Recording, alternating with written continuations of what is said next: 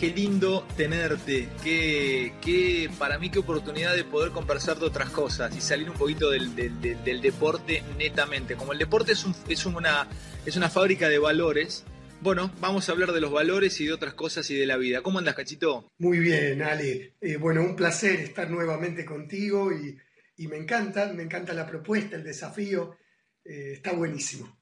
¿Cómo andás? ¿Andás bien? ¿Estás, estás, teniendo hoy por hoy un tránsito feliz por la vida que tenés? Ya has pasado los 50 años y nunca te he preguntado esto. Siempre te he preguntado por, por el... Empezamos por tus logros, por, por las grandes cosas que has llevado adelante pero nunca me metí porque es un tipo muy querido. Eh, ¿Realmente tenés una, felicidad este, eh, importante en el día a día de tu vida? ¿Sos un tipo feliz haciendo lo que hace? Sí, Ale. Eh, tengo plenitud. ¿Tenés plenitud? Hago lo que. Es plenitud. hago lo que amo y lo, y lo que amo tiene que ver con las relaciones humanas. El vehículo es el deporte, la alta competencia y la docencia. Pero a mí lo que me desvela es eh, las relaciones humanas, todo lo que pasa en ese mundo con los seres humanos. Tengo plenitud también familiarmente. Eh, tengo una persona, estoy casado con la persona que siempre soñé, estar en pareja, disfrutando hace 20 años eh, que nos casamos con Marcela. Marcela es, licenciada en bibliotecología, no tiene nada que ver con el deporte. Me que interesante, es licenciada en bibliotecología. Sí, eh, y fue estudiante de filosofía también y, disfruto muchísimo. Eh, es la persona que me acarició el alma, siempre soñaba esa persona. A ver, eh, tenía muchos miedos en las relaciones humanas porque tenía ganas de amar en serio, pero tenía miedos. Y con Marcela eh, perdí todos esos miedos, es plenitud. Y tenemos un hijo, Tiago, eh, de 16 años, que disfrutamos, somos tres, no pudimos tener más familia, pero es una familia que disfrutamos de todo corazón. Ahora entiendo cómo vivís la vida. Vos recién hablaste, dijiste, me acaricia el alma y hablaste ya en tres minutos, dijiste la palabra amor cuatro veces y dijiste amar. Yo noto que vos sos un tipo que ama lo que hace y ama los equipos que construye. O sea, por supuesto que es otro tipo de amor, no es un amor como el que tenés con tu esposa, pero vos conectás con el deporte desde el amor, ¿puede ser? O sea, amás lo que haces y amás lo que construís. O sea, cuando construiste un equipo, había amor a lo que construiste, a tus jugadoras y a lo que habías hecho el grupo. ¿O me equivoco? Es así, Ale, no entiendo la vida de otra manera, la vida con los equipos. Eh, sin amor. Eh, no le eh, No lo entiendo. No, porque amar lo que hacemos y con quien lo hacemos es estar locos, locos de cordura. Creo para, para, para, anda, despacito ahí porque esa es una frase de alta, de alta, de alta densidad. Amar lo que hacemos es estar un poco locos. O sea, ¿es, es, falta de cordura amar, amar con pasión? Sí, es estar locos de cordura. Amar lo que hacemos y con quien lo hacemos. Es estar locos, pero de cordura. Porque creo que la vida, en ese tránsito de la vida, eh, que, a ver, eh, el nacimiento y la muerte son dos eventos. Y la vida es un proceso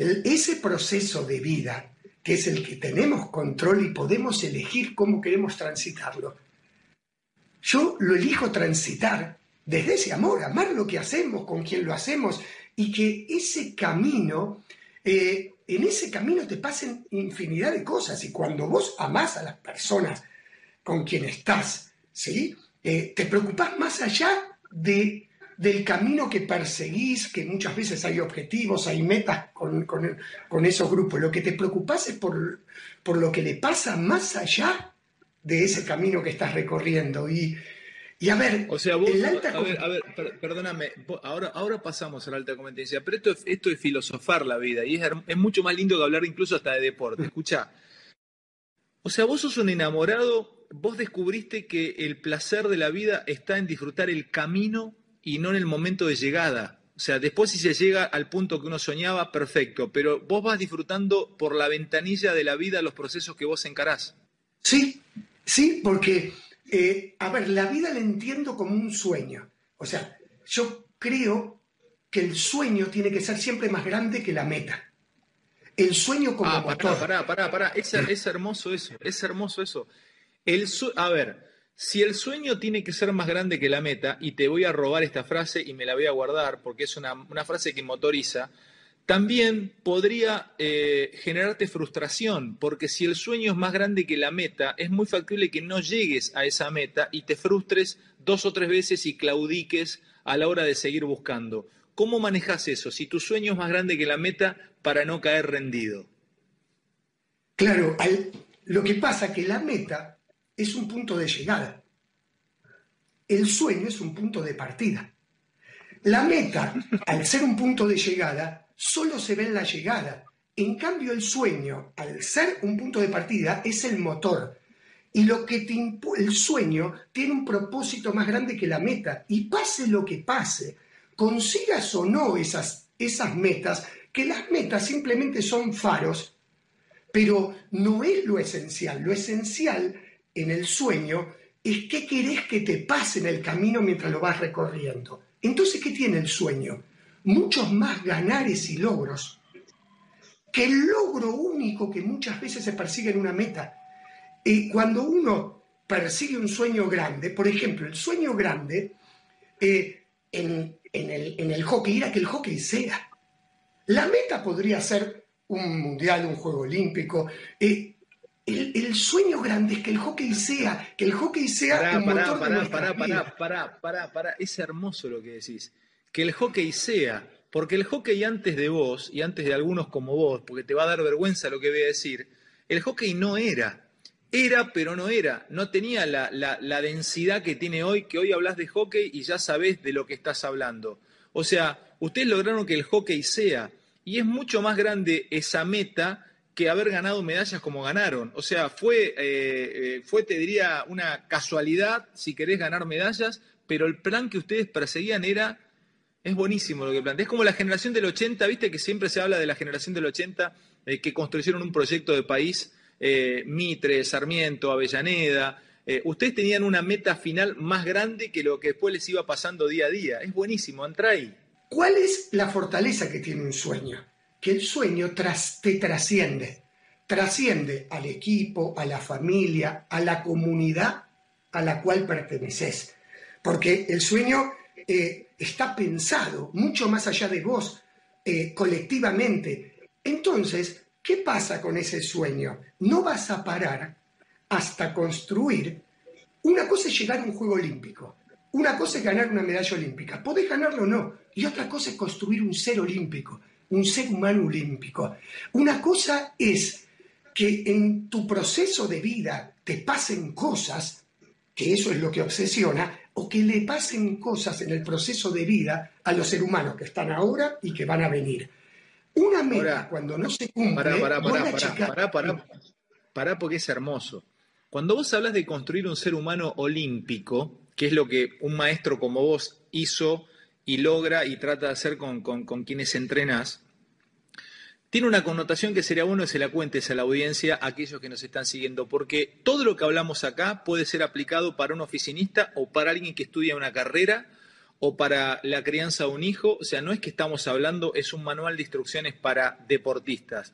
Lo que vos aplicás es la construcción de un ser humano olímpico. Permitime ahí, el ser humano olímpico es un ser humano virtuoso, es un ser humano que no hace trampa, es un ser humano que busca la gloria pero sin pisarle la cabeza a nadie, es un ser humano que se exige. El, atleta olímpico era el atleta de, por ejemplo, no sé, de Píndaro, era, un ser humano perseguido como virtuoso por aquellos que crearon el espíritu olímpico, que finalmente fueron los griegos. Es interesante lo que vos, lo que vos encarás y buscás. Es la construcción de un ser humano eh, que le sirva a la sociedad, no solamente que le sirva a un equipo de hockey. Me gustó eso, ¿eh? Bueno, esto, esto es, a ver, en el, tránsito de la vida te vas haciendo preguntas. Y, la pregunta es, ¿para qué hago lo que hago? ¿Sí? Cuando hablábamos de cualquier meta, es imposible no ponerse una meta y un objetivo. Porque si uno no se pone una meta o un objetivo, no se levanta de la cama. ¿Por qué? Porque la meta y el objetivo lo que te impulsa es a levantarte, a hacer. Pero lo que tenemos que tener en cuenta es lo que hay detrás de esa meta, ese para qué. Eso es lo que construye un ser olímpico. ¿Meta, y objetivo es lo mismo, Cacho? Yo lo que veo que hoy falta es, hay mucha búsqueda de metas, que el problema de la meta que tiene que cuando la incumplís, la frustración de esa meta muchas veces te hace achicarla. Pero el sueño no lo achicás, porque el sueño tiene valores muy profundos detrás. Y que pase lo que pase, vos no abandonás en el camino, porque más allá de, de los resultados hay logros.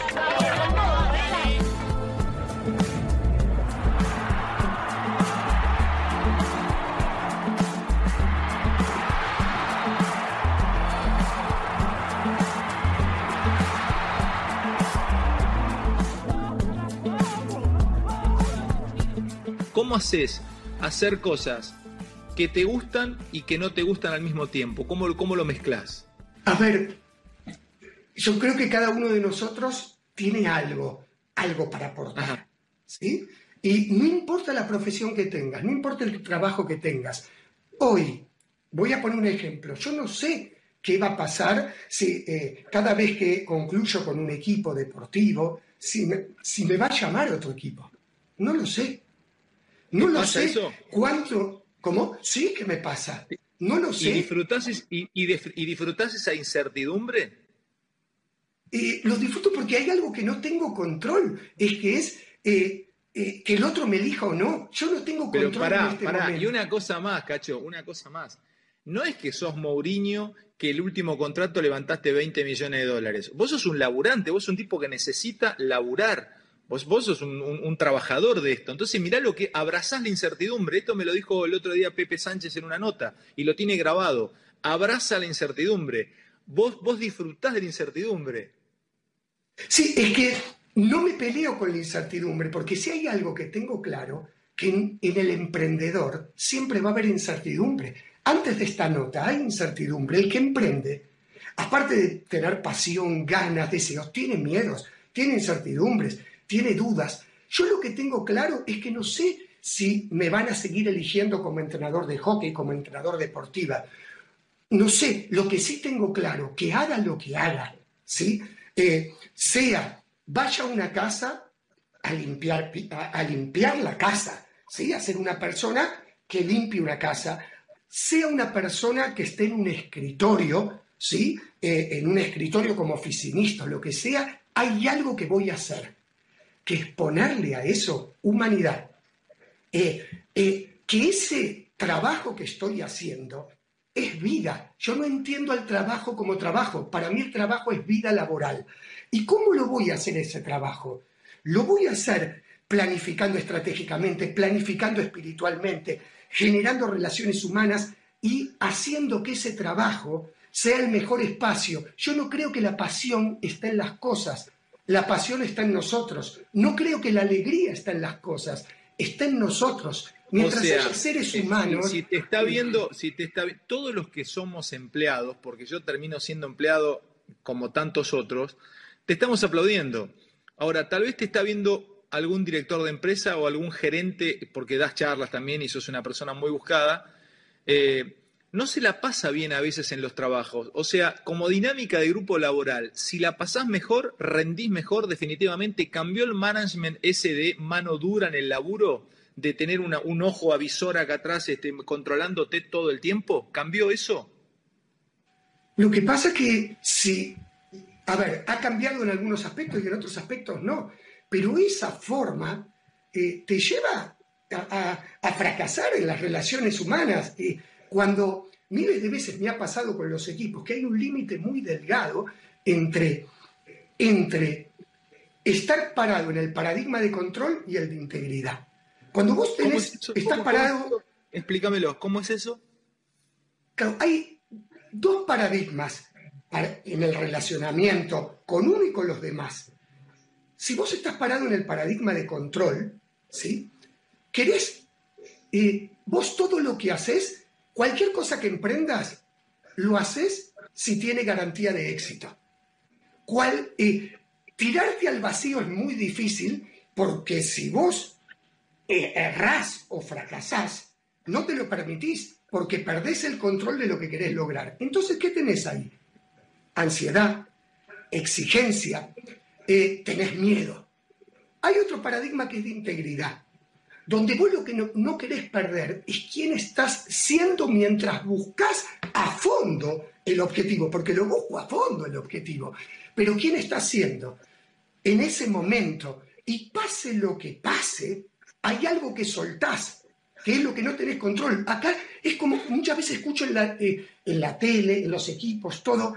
Eh, hay algo que no tenemos control, que es el rating. Hay algo que no tenemos control de que el otro te diga que sí. Hay algo que no tengo control de haberme preparado y ganar la final y que no te hagan un gol en el último segundo. O sea, me, me llegaste con el ejemplo y le debes llegar a muchos deportistas, entonces ni siquiera hay control sobre si la pelota entra o no entra en el arco. O sea, es hasta aleatorio. Por más que te hayas preparado, por ahí pega el palo y no entra.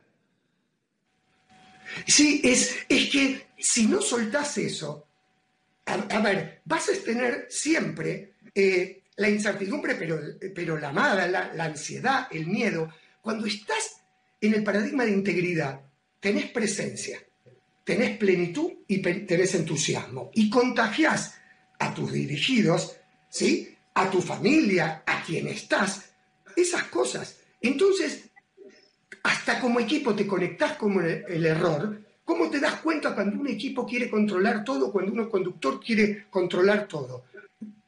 No diferencia lo que es error de negligencia. Ah, el error lo penaliza. Pará, pará, pará, me estás dando, me estás dando una charla exquisita, cacho, pará. No, no, pero, a ver, después quiero volver al paradigma de integridad. Uno de los detalles de darte cuenta que no estás parado en el paradigma de integridad es no diferenciar error de negligencia. Contame eso.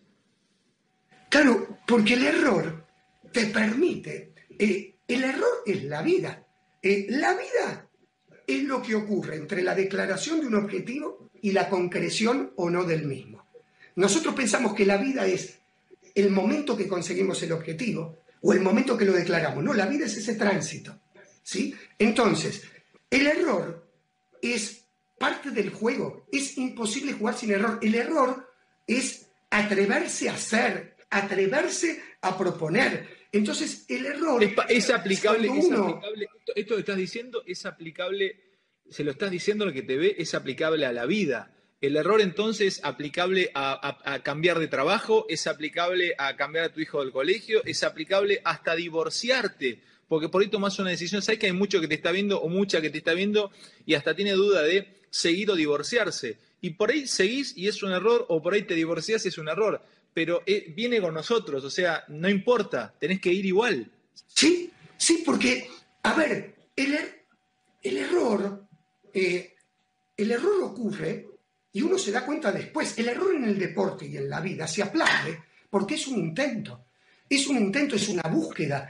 Y vos a partir de error vas entendiendo cosas. Y, el, error es caminar. La negligencia... Pará, pará, pará, pará, que acabo, de hacerme entender otra cosa. Es, yo nunca entendí por qué cuando un jugador de fútbol erra un pase o tiene un mal centro, el otro le hace así, le aplaude el error, en realidad le aplaude el intento.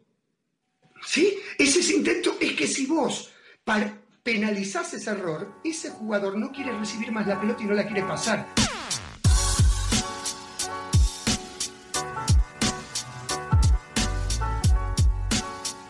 Tiempo y engaño.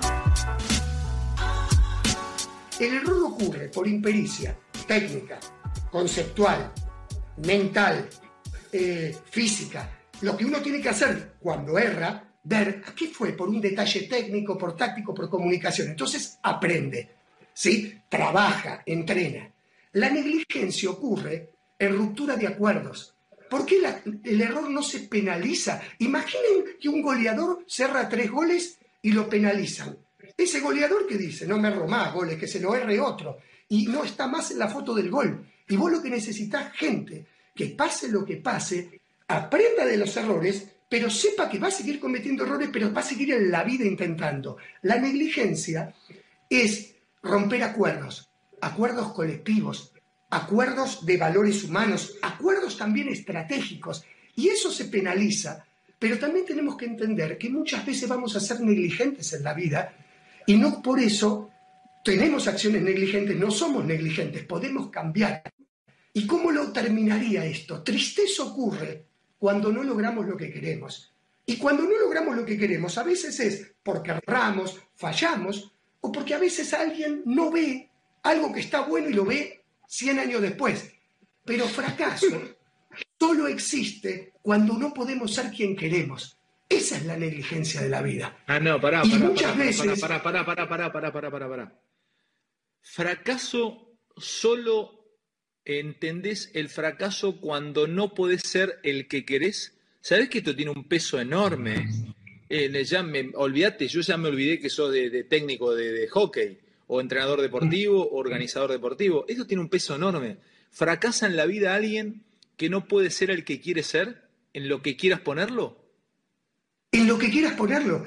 Y yo como conductor, muchas veces cuando, como conductor, como enseñante, como docente, como padre, ¿sí? como, como pareja, cuando a la otra persona le eh, penalizo el error, cuando falla, cuando está intentando, muchas veces el gran problema es que, que los logros se ven cuando se consiguen los resultados. Y logro es diferente al resultado. El logro tiene que ver con esos ganares que son muy contundentes y que nos cuesta ver como sociedad. La sociedad eh, eh, y nosotros como sociedad muchas veces la plenitud la vemos solamente cuando alcanzamos el resultado y nunca podemos ver los logros y los ganares que estamos teniendo, que son los que nos hacen eh, ser quien queremos ser. El fracaso más grande es la conexión con un único resultado. Y el éxito más grande es que vos en la vida encuentres muchos más ganares y logros que ese solo. Por eso el mundo se pelea. Todos piensan que consiguiendo este resultado y siendo mejor que todos los demás, van a poder tener plenitud y ser felices. Y cuando lo logran, en ese momento empiezan a ver que todo el mundo les acecha esa felicidad. Entonces, ¿qué hacen? Empiezan a las trompadas, no solo con los demás, sino con sus propios valores. Déjame cerrarte con esto. Descubro el domingo una nota de Pablo Londeix en Clarín sobre Enrico Becuzzi. Es un muchacho de 47 años que hace 26 años que intenta ganar un partido para entrar en un Challenger de ATP y aparecer en la computadora de ATP lleva 270 partidos perdidos en primera ronda, en realidad, para entrar a los cuadros principales de Challenger. Y el flaco dice que no va a parar hasta que consiga un punto ATP. No lo va a conseguir nunca, porque tiene ya 47, no lo conseguía con 28, no lo va a conseguir con 47. No importa, el flaco sigue intentando y dice en la nota, disfruto intentar, disfruto intentar. Becusi es el máximo perdedor de la historia del tenis, pero en lo suyo es ganador es más ganador que Federer, porque Federer ganando perdió. Federer no, no ganó todo lo que jugó. En cambio, Becusi perdiendo ganó todo, porque no perdió nunca. Y disfruta, y disfruta el viaje como disfrutás vos. Es hermosa la historia. Eh, eh, eh, es, para hablarlo esto, el, disfrutar de la derrota. Si el tipo disfruta viajar, disfruta jugar, intentar. O sea, es hermoso lo que está pasando en esta charla. Contame más. Bueno, qué lindo eso, lo, lo, lo, de Becusi. Bueno, hay dos cosas. Cuando el triunfo es lo máximo, es el final, ahí hay un gran problema. Eh, esos, ¿por qué nosotros cuando vamos tras un objetivo o tras, un resultado que anhelamos, vamos hacia un, hacia un objetivo, lo logramos y qué tenemos que hacer? Muchas veces decimos, hay que ir por más. ¿Por qué decimos? Hay que ir por más, sí, hay que ir por más. Pero no es por más objetivos. Hay que ir por más vida. Entonces, ¿qué haces? Corres el objetivo y pones otro. ¿Por qué pones otro? Pará, pará, pará. Pero, hay que ir, pero hay que ir por más porque te lo, exige, te lo exige el sistema en el que hemos sido criados, que es el sistema capitalista. Vos no dejás de ser un productor en serie de triunfos. A vos se te exige producción en serie de, de medallas. Vos sos una fábrica de medallas. Cacho Vigil, vos y tus leonas y lo que construiste, fabricaste medallas en serie. Por eso me interesa y me gusta que te hayas rebelado contra eso. El día que no produzcas más medallas, no te vas a amargar por no producir más medallas. O sea, te rebelás contra el sistema. Ya no te importa fabricar la medalla, traértela. Vos lo que estás ahora disfrutando es ir a trabajar para ver si conseguís la medalla. Es hermoso lo que estás, lo que estás entregando, Cacho. No te das cuenta lo que estás diciendo. Eso es, un, es, es una revolución, te estás rebelando contra el sistema de ganar. No, no, crees en esto de ir por más y más y más y más. Le estás pegando una patada en el culo a esa, a esa idea de que tenés que siempre ir por más. Me encanta. Es que, eh, es que por más, por más vida, por otras medallas más allá de esas medallas, porque, porque lo, que, lo que te pasa con el tenista que marcabas, lo grandioso, que hay un triunfo más grande que el triunfo, porque supuestamente su desafío de querer ganar un partido le hace jugar millones de partidos y pase lo que pase, pierda, gane, juzguen, no juzguen, él, él elige vivir eso. Y elige vivir. lo grandioso va a ser todos en algún momento dejamos de obtener medallas, todos, hasta que el que hace bestseller deja de construir bestseller. Eh, lo que es interesante innovar, o sea, innovar para conseguir resultados produce un bestseller. Innovar para conseguir bienestar, plenitud, produce un long seller, pero no en vos solamente, produce en la sociedad, y miles de veces me ha pasado con los equipos que sintiendo de esta manera, yo digo, estoy apagando el equipo, me estoy conectando con el error. Por eso es muy importante saber la diferencia de error y negligencia, saber la diferencia de estar en un paradigma con un equipo de control y de integridad. Muchas veces, cuando las cosas no se están dando, entro en el paradigma de control porque me vienen miedos y me vienen. ¿Y qué hago cuando viene eso? Siento que algo no va que el jugador se apaga, que las cualidades que tiene cada integrante disminuyen. Y, peleo hasta que me doy cuenta que tengo que cambiar de paradigma, pero no es fácil, porque querer no es poder.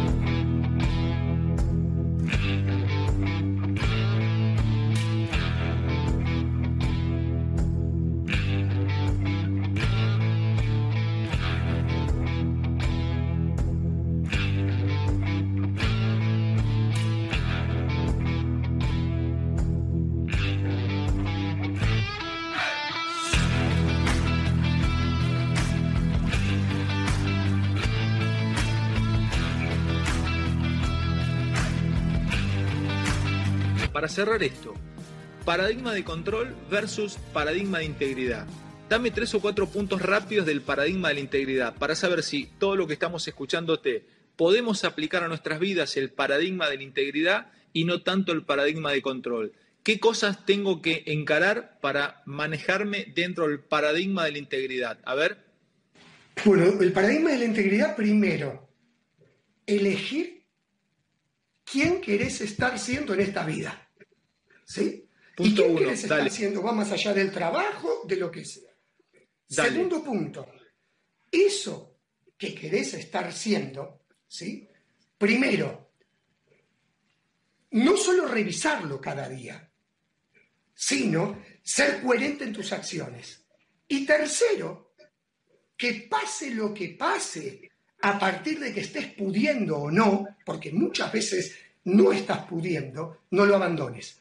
Y que también, que, vamos a poner un ejemplo, muchas veces acá lo que estamos hablando pueden decir, me parece una tontería lo que está diciendo Cacho, y puede, bueno, puede ser que otra persona lo esté viendo de otro lugar, pero que a pesar de eso, ¿sí? Si para vos eso es importante, sigas saltando y recorriendo ese vacío.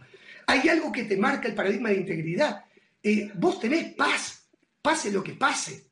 No perdés el rumbo, tenés un eje, y no un eje superficial, un eje que te hace sentir es ganar es ser capaz de no perderte cuando perdés, ni tampoco cuando ganás.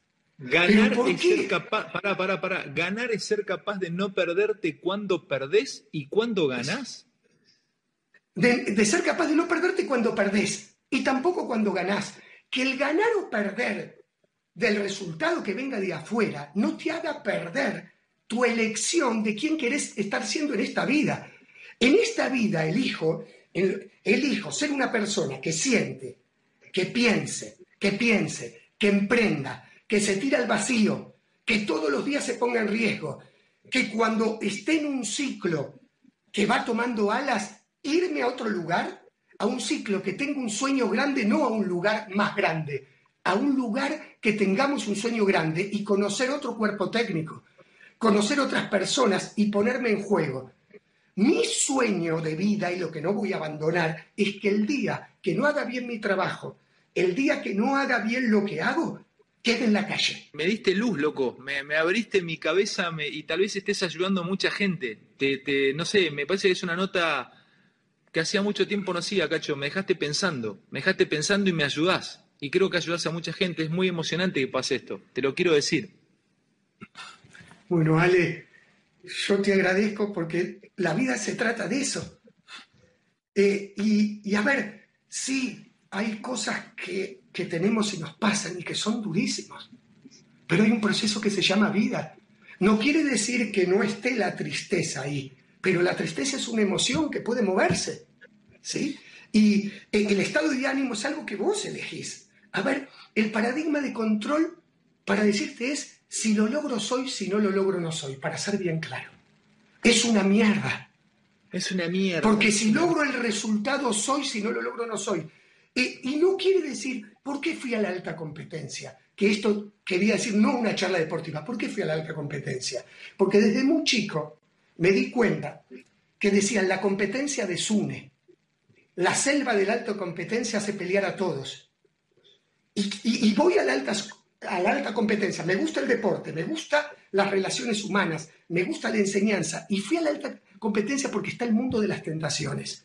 Y está el mundo donde jugás en serio a conseguir un resultado. Entonces, ¿cuál es mi desafío de vida? Hasta el último día, jugar en serio para conseguir esos resultados. Pero esos resultados tienen que ser más grandes, tiene que haber un resultado más grande que esos propios resultados que son todos los logros y ganares que se pueden encontrar mientras uno busca un resultado que piensa que es absoluto. Y quiero decir que se puede, puede haber una selva de alta competencia, un mundo espectacular, donde juegues a ganar en serio. Jugar a ganar es desatar ataduras. Porque muchas veces no nos animamos a jugar a ganar porque se, se piensa que se pierden valores. No, vamos a jugar a ganar en serio, que te duela perder. Pará, pará, pará. Ahí, ahí, ahí, ahí entra un punto. Te vas a. A ver, tal vez te vas a sorprender con el ejemplo histórico en el que te voy a meter. Vamos a generar una, una, ucronía, vamos a generar una situación hipotética, eh, hasta si se quiere divertida. Te empiezo contando qué pasó una tarde con vos. Eh, estábamos con Román, con Riquelme, tuve la, suerte de poder tomar unos matecitos con él antes que llegue esto, esto fue el año pasado, y estábamos viendo un partido de la liga alemana. Y en un momento dado un jugador camisetea al otro y Román estaba viendo el partido, le dice al Chelo Delgado que estaba ahí, dice, esto este, hoy es penal porque le cobran penal al jugador, dice, pero qué bien lo hacía Walter por Samuel. Dice, los agarraba a todos de la camiseta eh, y, no veía al árbitro y entonces lo inmovilizaba al delantero y le quitaba la pelota. Entonces yo le digo, hacía trampa. Y me dice, no, no hacía trampa, no lo veía el árbitro. Sí, le digo, hacía trampa, hoy no lo podría hacer. Y empezó una discusión sobre la trampa y la no trampa. El, el paradigma del tipo antitrampa sos vos, porque vos devolvés un gol eh, a un equipo rival porque vos viste que estaba, lícita, estaba ilícitamente anotado. Le devolviste un gol que yo lo he hablado con jugadoras tuyas, creo que fue contra Inglaterra, ¿no? Contra Alemania. Contra Alemania. Devolviste un gol, devolviste un gol. Dijiste, el árbitro cobró, dijiste, no, no, escúcheme, vuelva para atrás. No, no, no, ese gol se lo, eh, se lo tiene que anular porque, porque no es válido. Acá te pongo el ejemplo a ver qué hubieras hecho vos. Ucrónico el ejemplo. Te llevo a Troya.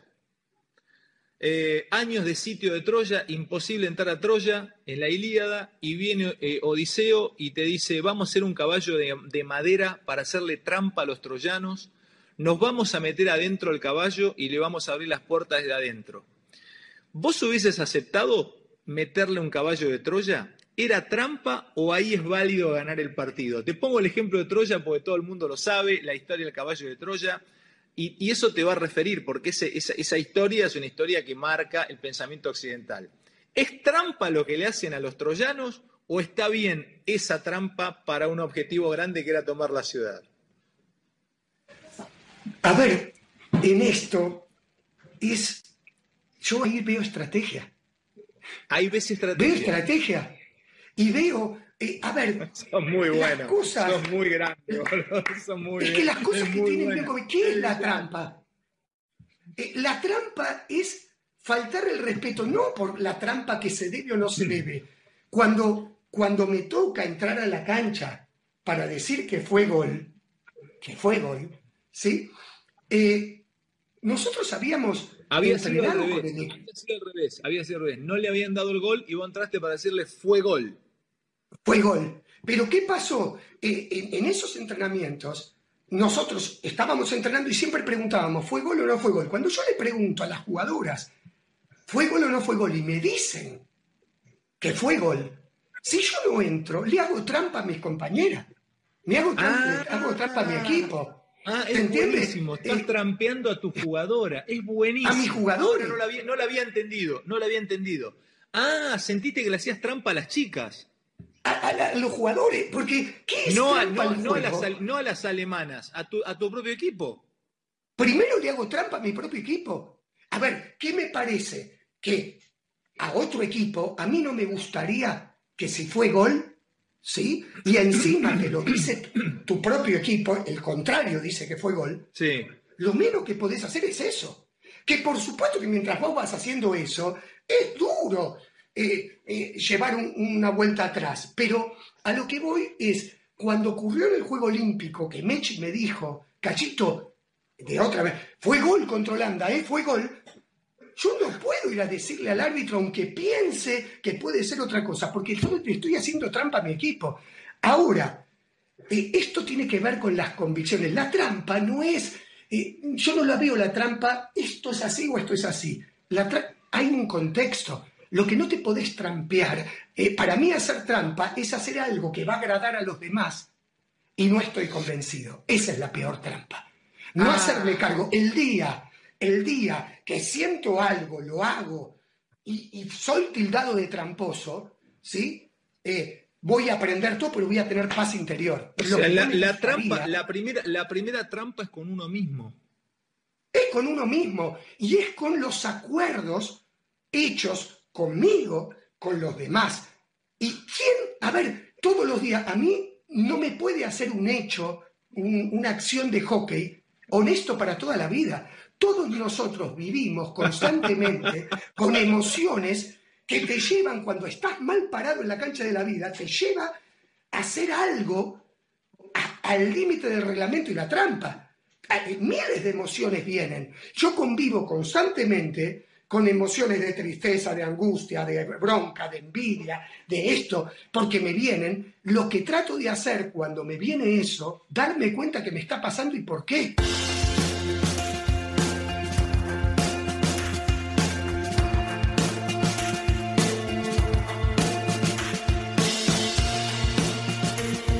hablame, de un concepto que, todos tenemos en la vida, una emoción básica eh, o, una emoción que es el miedo. Eh, ¿Viste situaciones de miedo en deportistas tuyos? Eh, a ver, ¿cómo, cómo, cómo, cómo, lo definís al miedo? ¿De qué manera lo tratás cuando aparece la palabra miedo? ¿Cómo, cómo, lo podrías referir? Siempre bajado a la vida, porque sos eso, vos sos un conector del deporte a la vida misma. Bueno, el miedo te ocurre cuando cuando vos ves que hay, vos notás que hay más amenazas que posibilidades. El miedo aparece cuando, cuando vos pensás que si ocurre lo contrario que querías que ocurra, podés perder el respeto hacia el otro, la confianza, eh, el, trabajo, eh, la, situación ante los demás. Eh, ¿Y qué me parece? ¿Cómo lo trabajo el miedo? El miedo al fracaso es lo que más existe. El miedo... ¿Ah? Ese es el, principal miedo. ese es el principal miedo, el miedo al fracaso. Miedo al fracaso, miedo a fallarle al otro, miedo a no estar a la altura de las circunstancias, eh, miedo a dar a, a, que lo que lograste ser como persona, como deportista, como amante, al otro día no lo puedas repetir. Eh, miedo pasa, tuvimos una noche hermosa de intimidad y, si no ocurre la próxima. Y eh, logramos, eh, logramos, logramos generar espíritu de grupo y si mañana no logro, logré hacer una buena conferencia y si mañana lo logro, a veces vas a lograr y otras veces no. Porque el que lo logres eso va a depender también de lo que le esté pasando al otro. Vos decís lo que decís, pero el otro escucha lo que escucha. Y, vos decís lo que decís, pero el otro, pará. Vos decís lo que decís, pero el otro escucha lo que escucha. Claro. Entonces, muchas veces nosotros que escuche lo que queremos, no, pero yo te estoy diciendo eso, el otro va a escuchar lo que puede escuchar, lo que necesita escuchar. Entonces, ¿cómo lo trato los miedos al fracaso? Primero ponerlo sobre la mesa. Y, no tenés que tener miedo al fracaso. Es como cuando decís no tenés que tener bronca, no tenés que estar enojado. No, no, no tenés que tener bronca. Háblame de tu bronca. Háblame de tu enojo. Porque entonces, háblame de tus miedos. Y entonces, cuando podés hablar de tu miedo, y tengo miedo porque si en este torneo no nos va bien, siento que al cuerpo técnico nos echa.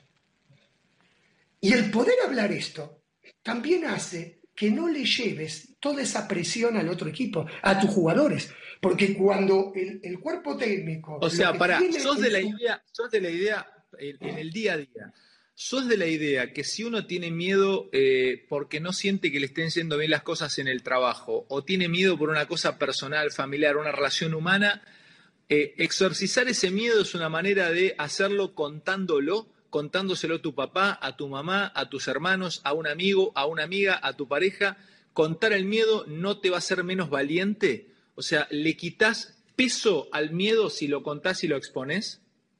Sí, porque el miedo es una presión que está acá adentro, que todos tenemos miedo. Eso no quiere decir que no podamos accionar igual. El emprendedor tiene miedo. Bill Gates sacó, ¿cuánto software sacó ya? pero seguramente debe tener miedo que el próximo software que saca resultará lo mismo y no sabes. Eh, el miedo una, es una presión, como hay otras cosas que uno... Entonces cuando uno lo expresa, pasa a ser, ese miedo pasa a ser ex. ¿Qué sirve la expresión? Que la presión al salir afuera es ex de tu cuerpo, ya no está más. Entonces vos lo podés poner acá y le podés ver la cara al miedo y le podés y, podés empezar a analizarlo, podés empezar a contarlo. ¿Y qué te pasa con, los equipos de la vida? Que todos tenemos casi siempre los mismos miedos. El día que falle y no tengo una buena entrevista, ¿me llamarán otra vez para entrevista?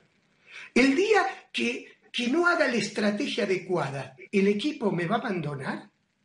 El día que sos un improvisador y, y en ese día improvises mal, en ese día, ¿qué va a pasar?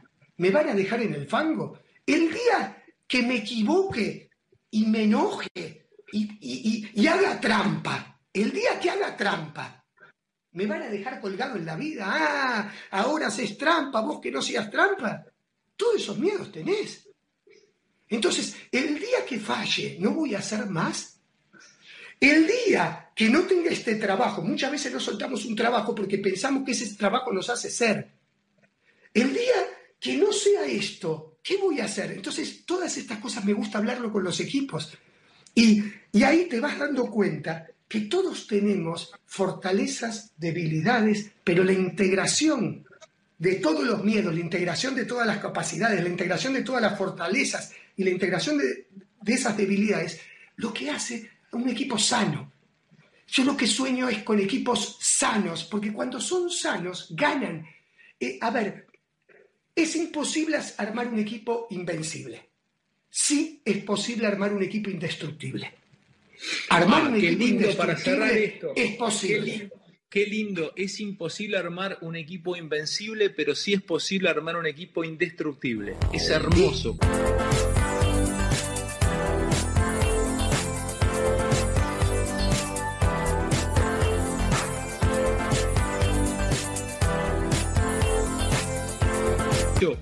Te quiero contar lo que nos pasó.